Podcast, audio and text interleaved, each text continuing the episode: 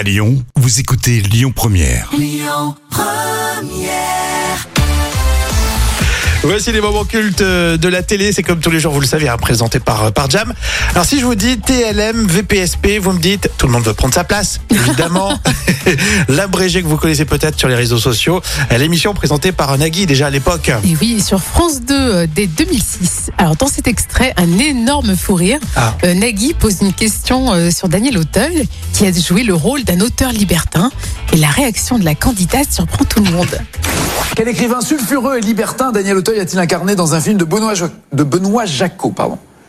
Quel écrivain sulfureux et libertin a été incarné par Daniel Auteuil au cinéma sous la direction de Benoît Jacot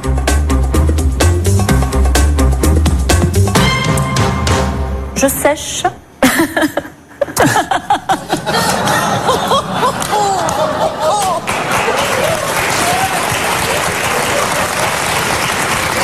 Alors là, il y a le fou rire qui s'installe. hein. Ah oui.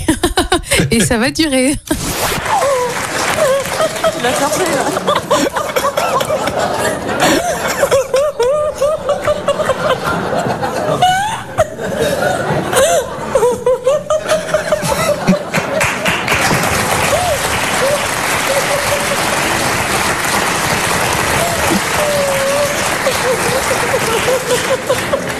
J'aurais tellement aimé que ça soit pas le cas.